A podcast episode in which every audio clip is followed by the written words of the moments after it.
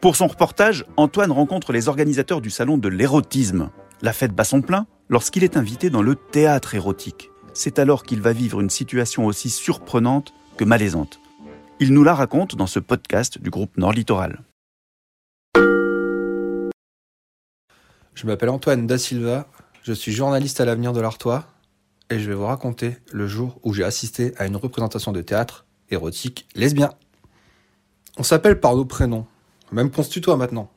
Eric et Bruno organisent chaque année le salon de l'érotisme à Arras, qui a lieu le week-end qui précède la Saint-Valentin. Bah tiens. Et en 2014, euh, via leur entremise, je me suis retrouvé dans un théâtre érotique lesbien. Et ouais. Le jour J arrive.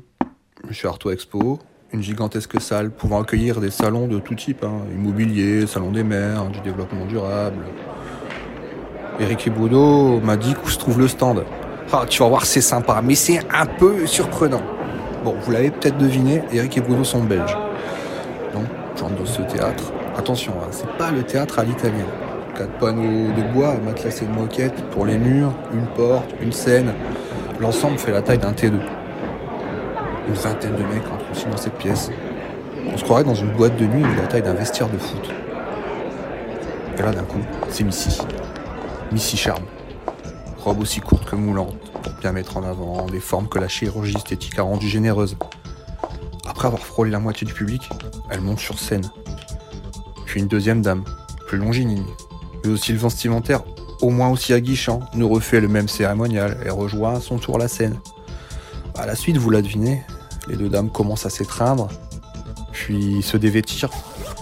J'assiste en direct à une scène que je pourrais voir sur Pornhub, mais avec une vingtaine de mecs portables à la main et concentrés dans 40 mètres carrés. Je recule. Le contact épaule contre épaule avec eux, bah, ça provoque une certaine forme de malaise chez moi.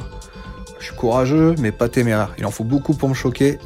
Et là, clairement, je le suis. Et encore plus quand Missy et sa copine l'ordent vers le public pour sélectionner un camarade de jeu.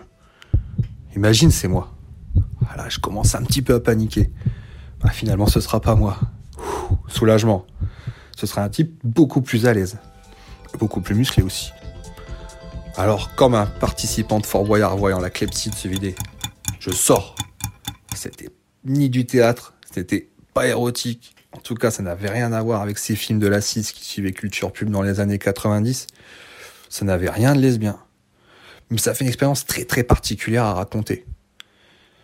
Où j'ai côtoyé, comment dire, on va dire, les alcôves du salon de l'érotisme. Ce que chaque homme ou chacun, chaque personne un peu curieuse voudrait voir. Et finalement, bah, c'était assez glauque, c'était assez kitsch. Mais en même temps, c'est aussi envie de dire, c'est aussi pour ça qu'on fait ce métier, c'est pour être confronté à, des situations dans lesquelles on peut être parfois mal à l'aise. Alors, on dit merci qui? Merci Eric et Bruno.